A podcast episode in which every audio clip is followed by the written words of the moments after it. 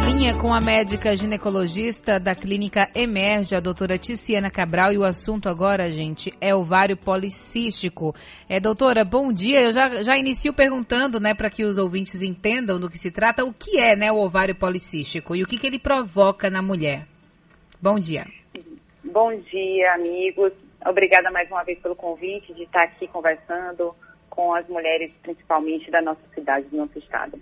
É, a síndrome do ovário policístico, na verdade, a gente tem lutado para explicar que não é uma patologia apenas ginecológica, né? Ela é uma patologia endócrino-metabólica. Então, ela não é só do cuidado do ginecologista que vai passar um anticoncepcional e tudo vai se resolver. E aí, estar aqui hoje falando sobre essa síndrome é muito importante, já que uma doença endócrina, ela tem total interferência do estresse é, e do meio, né, de todos os problemas que a gente está vivendo nesse momento. É, inclusive, existe uma relação, né, do ovário policístico e do aumento de peso na mulher, né, doutora? Exatamente, porque quando a gente fala que ela é uma síndrome endócrino-metabólica, a gente começa, vamos falar da parte endócrina, a gente vai ter todas as alterações hormonais, decorrentes de hormônios como insulina, os hormônios androgênicos como testosterona, que aí a gente ouve as pacientes falando que tem muita acne, muita queda de cabelo, mas a gente também tem uma alteração metabólica, onde elas têm uma diminuição desse metabolismo.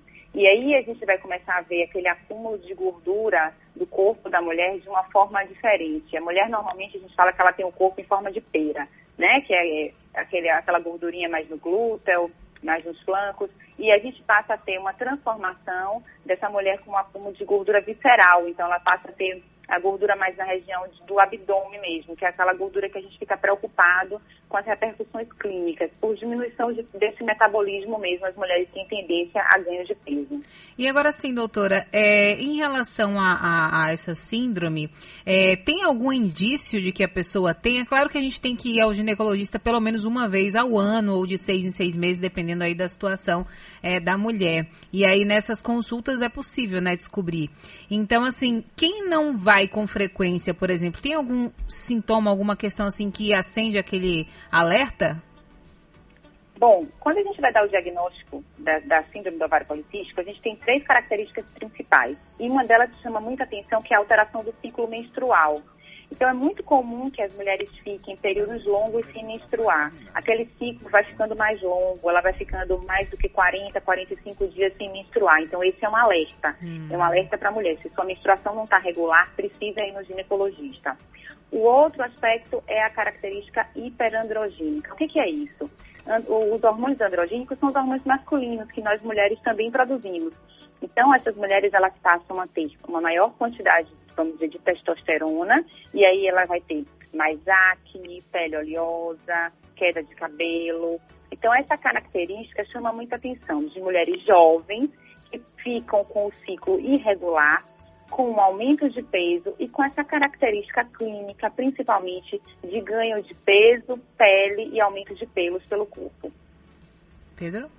Doutora, bom dia. Pedro Centucé aqui. E com relação a esse tratamento, se ele começar de maneira tardia, o que é que pode acontecer com a mulher?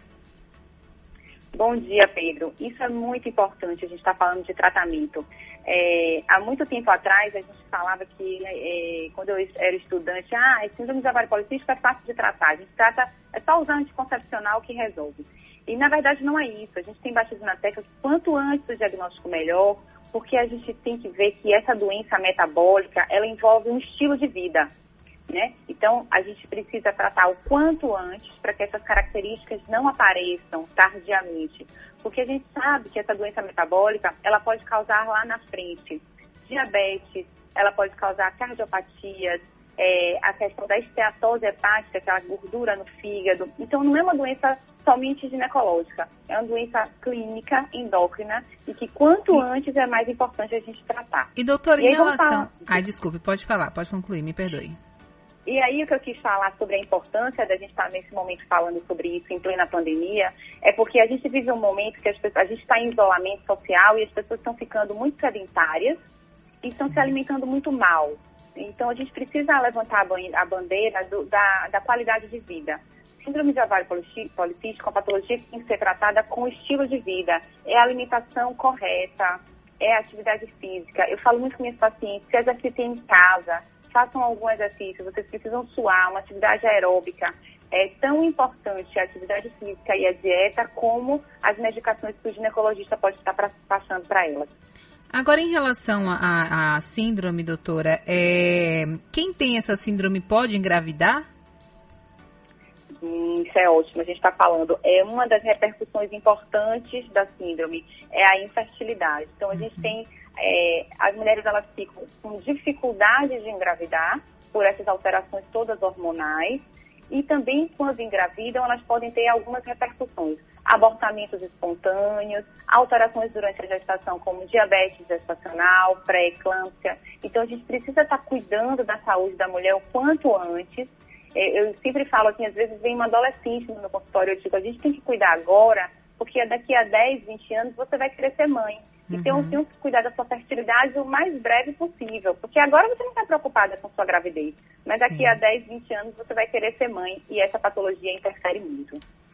Pois é, é, é, complicado. Então, mudando a, a, alimentação, mudando o estilo de vida, a gente pode ter bons resultados, né, doutora?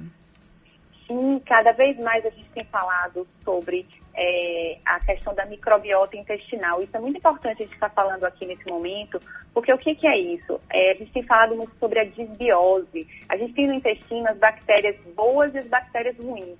Quando a gente se alimenta mal, a gente faz esse desequilíbrio no nosso corpo.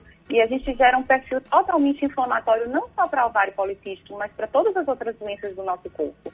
E na paciente específica de ovário policístico, se ela tem um padrão de dieta ruim, com gorduras, muitas gorduras, muitos junk foods que a gente fala, né? Que são esses, essas, é, esses alimentos de, de fast food, pobre em fibras, a gente gera esse perfil inflamatório, a gente aumenta a produção de insulina e a gente volta lá na frente para as características da síndrome, que são as características androgênicas. Então, a má alimentação eu faço com que essa paciente ela ganhe peso e ela também tenha mais acne, mais oleosidade na pele, mais queda de cabelo, aumento de pelo no corpo.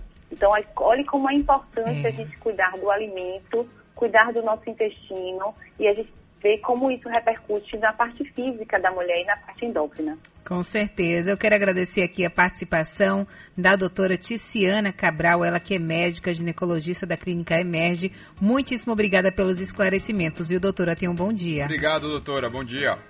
Obrigada a vocês. Que fique o alerta para todas Sim. as pessoas da importância da dieta, da atividade física nesse momento. Obrigada, bom dia. Tchau, tchau, doutora.